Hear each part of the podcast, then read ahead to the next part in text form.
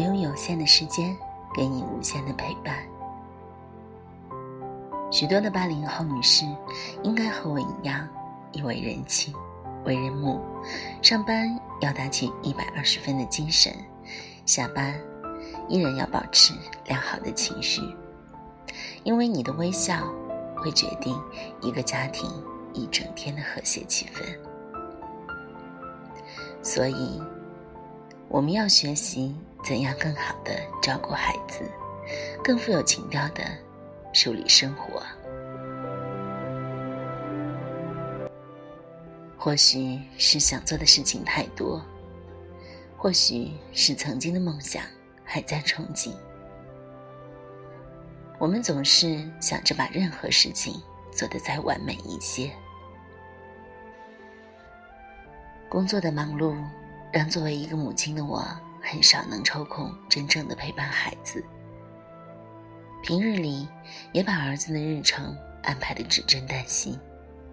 每周除了在学校里上课，还让他学钢琴、书法、声乐、表演、英语，恨不得让他明天就成为一个艺术家。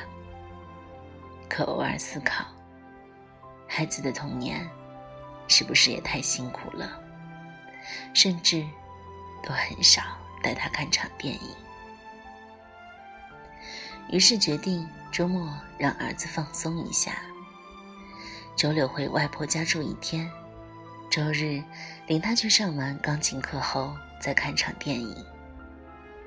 儿子倒也配合，想来他也是很久没有见到外婆了。周六一大早便起来写作业，看着儿子回到外婆家，开心的手舞足蹈。突然觉得，或许这才是他应有年纪的模样。外婆和外公一直带着儿子六年，从小都是过分的宠爱着他。直到上小学，他才住回了奶奶家。爷爷奶奶一样很亲这个孙子，但奶奶的教育方式不一样。说话严厉，不苟言笑，一直都教他男孩子要从小独立，所以很多时候很多事情，奶奶都不会帮他做，而是教他该怎样做。虽然儿子一直不喜欢和奶奶在一起这种生活方式，但他还是满脸不开心的、无可奈何的照做着。自从上了小学的这半年多，儿子每个月只能见一两次外婆。在一开始，他还不能习惯。第一次和外婆分开一个月的时候，见到外婆第一面就是扑到怀里大哭起来，似乎要把那一个月的委屈都发泄出来。我时常对他说：“如果你现在依然在外婆家住，”你的作业就永远写不完，因为外婆太溺爱你了，从幼儿园就经常偷偷帮着你写作业。这个坏习惯，外婆总是愈演愈烈，帮你洗脸，给你洗脚，甚至连洗手都要替你做。等你长大了，就只能做一只寄生虫。儿子其实还是很乖的，他听了对我说。我知道奶奶对我严厉是为我好，可是我也控不住自己的心。我笑笑，你是想说控制不了自己的情绪吧？那就慢慢适应你变化了的生活啊。他小小年纪就露出一副唉声叹气的表情，看着也让人心疼。今天。看到他再次来到外婆家欢喜的样子，原来你也只是个孩子，每次回来都叽叽喳喳，吵着要和外婆睡。第二天，儿子期盼已久的星期天到了，他恋恋不舍地告别了外婆和外公，去上了钢琴课。这个星期，他上课格外认真，最近他练琴时间一直在减少，从四岁开始每天两个小时，到六岁每天一个小时，现在七岁了，有时候作业多，有时候我下班晚，不能陪他，反正很多不是理由的理由，都成了拖拉的借口，导致这半年多他每天练琴基本都是半个小时，而且状态也一直是很不好。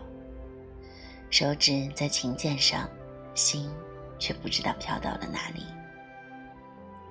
可是今天看到了他曾经的小模样，那种认真的劲儿又回来了。或许是太多的压抑，让他近来变得心浮气躁吧。即使是孩子，也是需要放松的。我们成年人总是在疲惫的时候想和朋友聚餐，在不开心的时候找方式发泄，而我却忽略了孩子。他心情不好时，又能怎样的宣泄内心的不满？他只能听从家长的，只能按照我们的要求做着让我们开心、实质上违背他天性的事情。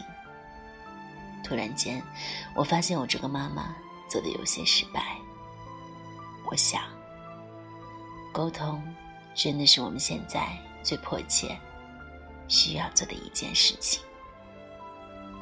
下课后，我和老公带着儿子去看了电影，本想着带孩子看个卡通片什么的，无奈碰巧近期还真没什么少儿电影，于是我们选择看《一条狗的使命》。故事的一开始便很吸引儿子。讲的是和儿子年龄相仿的一个小男孩，在爸爸妈妈的同意下养了一只金毛犬。金毛犬贝利辗转重生三次，每一次都用自己的真诚与友善陪伴身边的每一位主人，给人们带去温暖与陪伴。人生亦如此，行善终将有回报。最终，贝利第三次重生后。还是遇到了他最初的主人。看到贝利年岁已大，躺在宠物医院里奄奄一息，快要不行，却还期待着想要见他的小主人一面的情景时，儿子突然流着眼泪对我说：“妈妈，你也会死吗？我不要那样的事发生，我要妈妈永远陪着我。”看到儿子流泪的样子，我真的很想撒个谎，告诉他我会永远陪着他。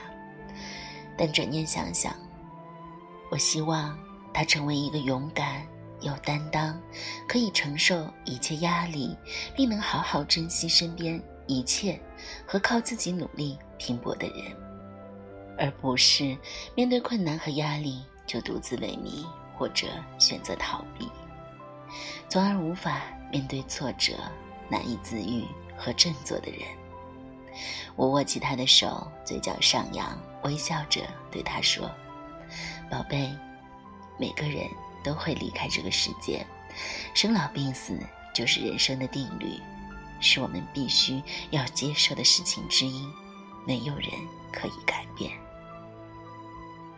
他眨了眨眼睛，对我说：“可是，我不想离开妈妈。”我笑了，继续对他说道：“所以活着的人才要加倍珍惜现在，珍惜我们能够在一起的每一天、每一瞬间。不过，妈妈爱健身，爱读书，运动可以让人身体健康，读书可以让人修心养性。所以，有着开朗的性格、健康的身体的我，会陪儿子很久很久的。死亡这件事情。”宝贝，不用操心，因为它实在离我们太遥远了。你只需要做好妈妈的小貂皮，好好学习，给妈妈温馨、温暖就好了。儿子听完，眯着眼睛对我撒娇道：“那我要好好弹钢琴，让妈妈高兴。妈妈高兴了，宝宝也高兴。”听完，我好一阵感动。当我们看完《一条狗的使命》，过了一段时间后，我惊奇地发现，儿子原来见猫揪胡须、见狗拽尾巴的小动作再也没有了。他经常对我说：“妈妈，狗狗是我的好朋友，以后我要保护它。”言语虽是稚嫩，但我在这份童真中看到了他的坚毅和责任。前几天，我对儿子说：“宝贝，你学的太多了，妈妈不想你太累，所以决定给你去上两门特长班。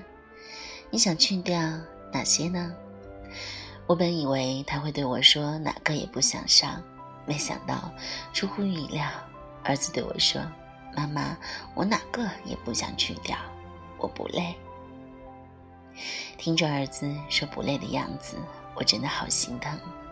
他真的是在慢慢长大。如果我们尊重孩子，以交流的方式与他们多沟通，他们一定会很努力地扮演好自己的角色。是，我不希望自己的孩子输在起跑线上，但我更希望他能够快乐的成长。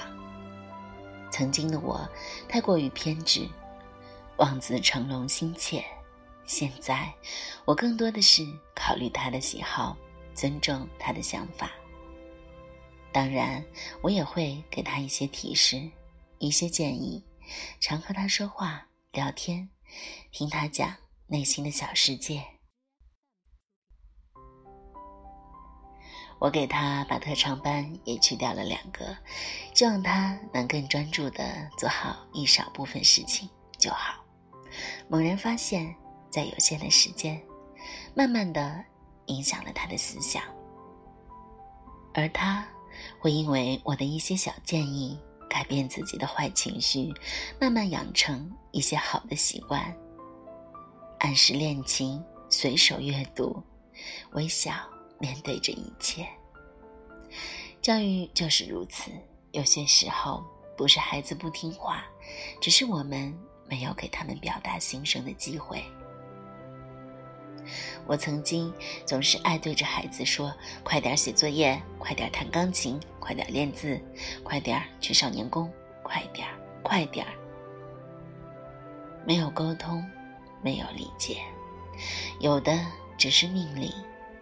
现在想想，真的是我过分着急，没有给孩子成长的空间。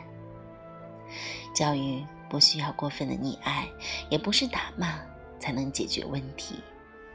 仔细并耐心的聆听孩子的声音，和他们心平气和的沟通，有时会达到事半功倍的效果。